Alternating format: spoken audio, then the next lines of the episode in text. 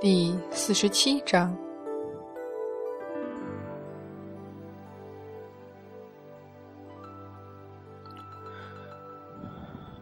周王二年一月初六，杨戬慢慢抬起左手，凝望手指，一些几乎无法分辨的细微痕迹密布在修长的指掌间，不是伤口愈合后的痕迹。而是沉淀了无数生死之间的搏斗。拿起开天神斧时，劈开桃山时，甚至久远到带着妹妹躲避天庭的追杀时，他平日里实在是太习惯或者太不在意，没想到这般细细看来，那些痕迹明显多了，明显不对了。长不过一丈的寒铁流云枪。他惯用单手持，什么时候左手也留下紧握兵器的痕迹了？一定是少了一件兵器。杨戬面无表情，转而注视右手，那道细长的微小痕迹，顽固的留在手指上。杨戬看了很久，还是没有想出究竟是什么留下这样的痕迹。只能猜测出，大约是一件二尺来长、手指一般粗细、坚硬如木石的东西。痕迹都在指尖，偏偏小指的痕迹留在指甲下侧反关节处。那痕迹竟是比握兵器留下的更明显。除非是握住这样东西的时间比兵器还要久得多。不觉摇头。他手上所拿过的东西，唯一比兵器还多的，好像只有竹简。这究竟会是什么？沉思起来，下意识地伸手去抚摸哮天犬的头。山河设计图的说法不过是幌子，但是玉泉山少了一半是事实，昆仑山到处都是坑坑洼洼的也是事实。记忆里昆仑仙境的护山阵法。也没有那样严密，除非手指下意识的紧了下，被揪紧了毛发。哮天犬不安的抬头去看主人，但是它无论如何也无法分辨出主人深邃沉静的眼中究竟是喜是怒，除非早已过了几百年，让阐教上下为了一句谎言。将时间退后至至少几百年，并且认为可以欺瞒过去。这其中最难也最不可能的一点，不能让任何外来拜访的神仙进入昆仑仙境。元始天尊虽然与通天教主不和，但却不能阻碍阐劫二教的来往。还有玄都宫弟子、伏羲神王、女娲娘娘的使者、神农的族人、天庭仙官、四海散仙。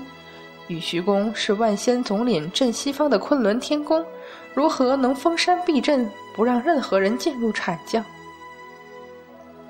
杨戬自问，绝对无法做到这点。唯一的可能，自然是这中间发生了他无法想象的大事。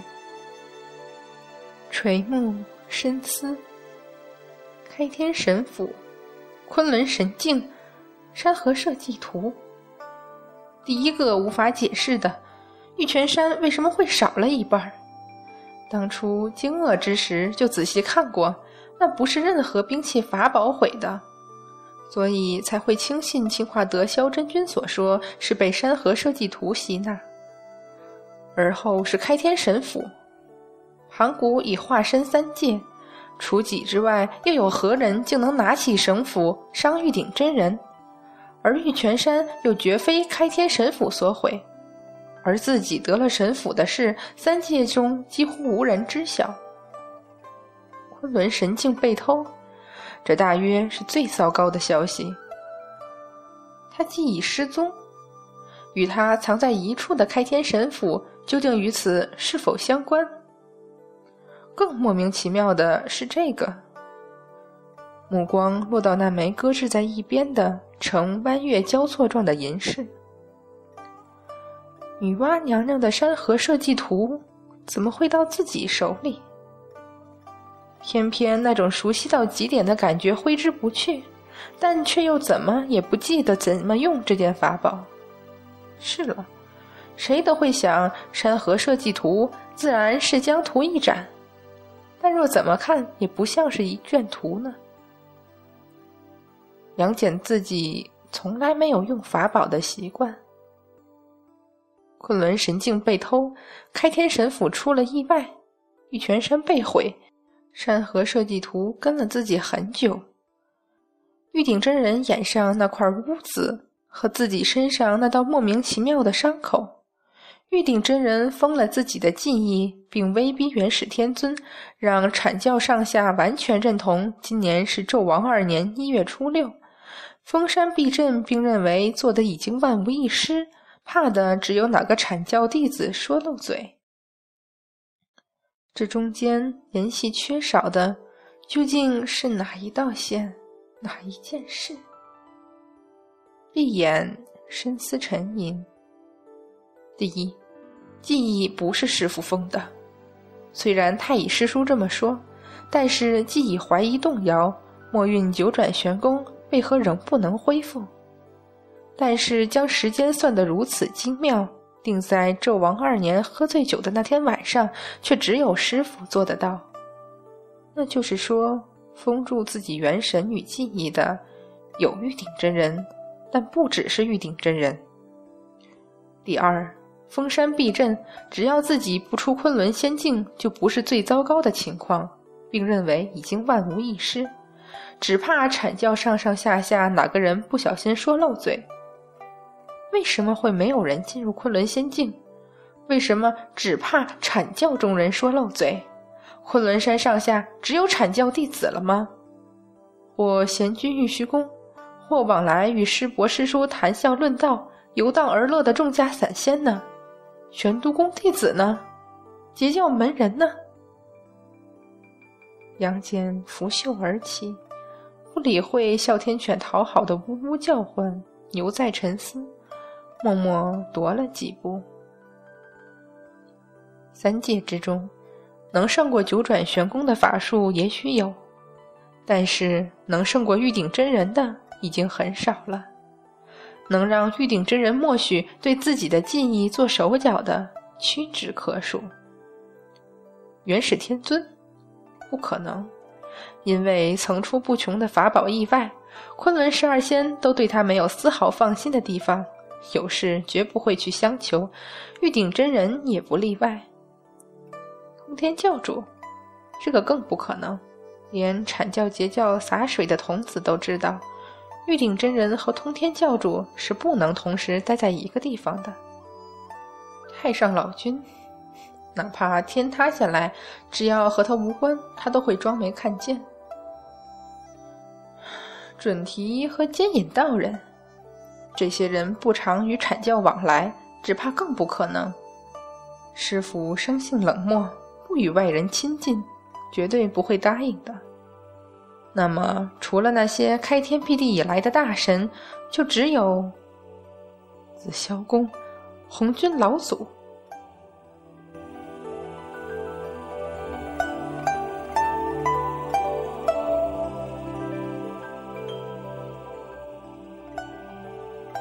乾元山，圣佛，你你你你你怎么会到这里来了？轻点，小哪吒，俺老孙的元神经不起你这般折腾。偷眼四望，再望，才放心下来，低声道：“老孙是好不容易才混进你阐教来的，脑子都转晕了，才得空遁出元神来找你。幸亏运气好。”否则还不知道要转悠几天才能找到你这什么乾元山。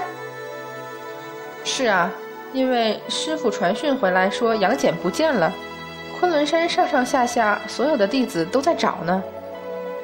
啊，老孙不是说这个，你知道你那文书什么师伯有多烦吗？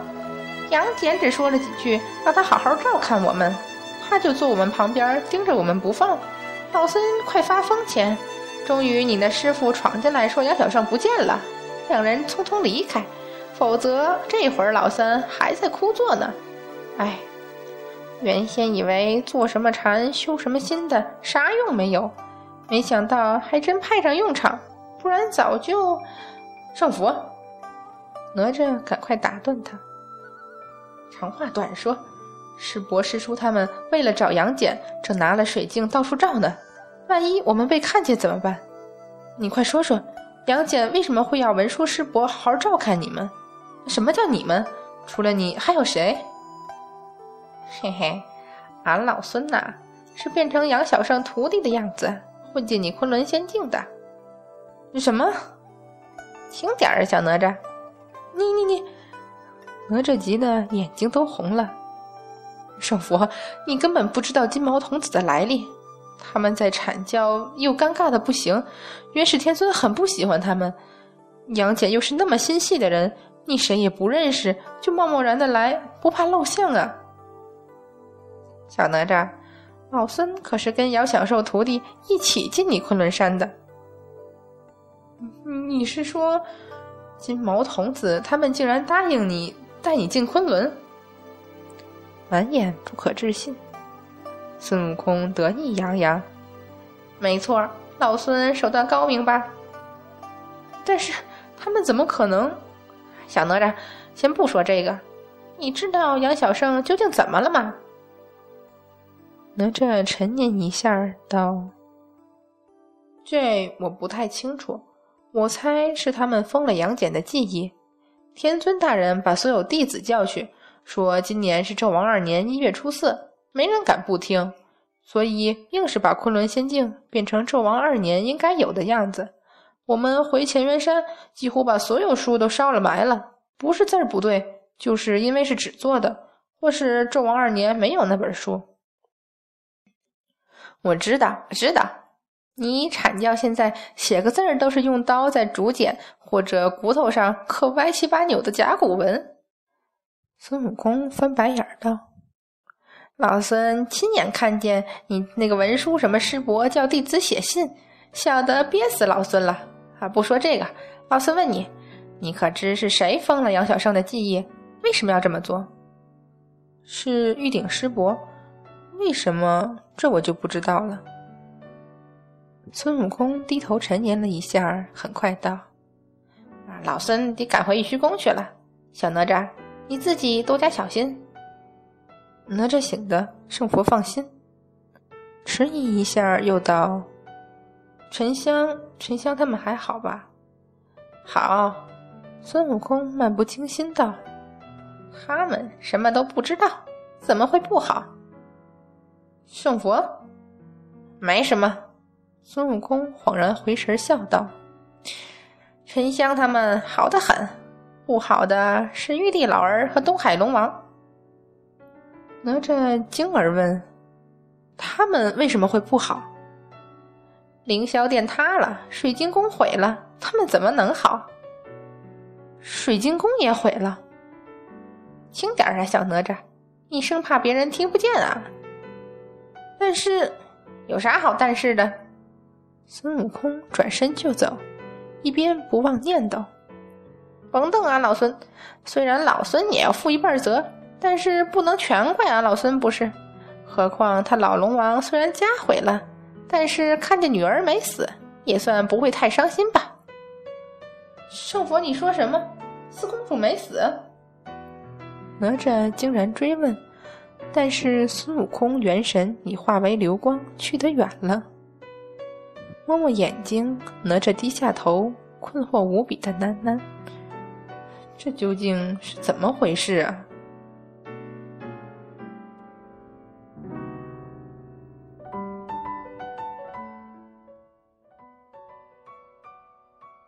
有趣，真是有趣！道长，什么事笑得这么开心啊？丁香，你来了呀！今天去西湖提三百桶水回来。啊？你啊什么？快去！这道长，这是为什么？乌鸦道君从镜子后抬起头说。只要你在日落前提回三百桶水，小道保证让你今晚看见真正的仙术。真的？丁香兴奋莫名，立刻冲出去找水桶了。记得必须是你亲手提回来，有一桶不对，小道就让你重提两桶。说完之后，摸着镜子叹息道：“玉鼎啊，玉鼎，看来你还是算错你徒弟了。哎，小道无能为力，只希望你没算错你师傅吧。”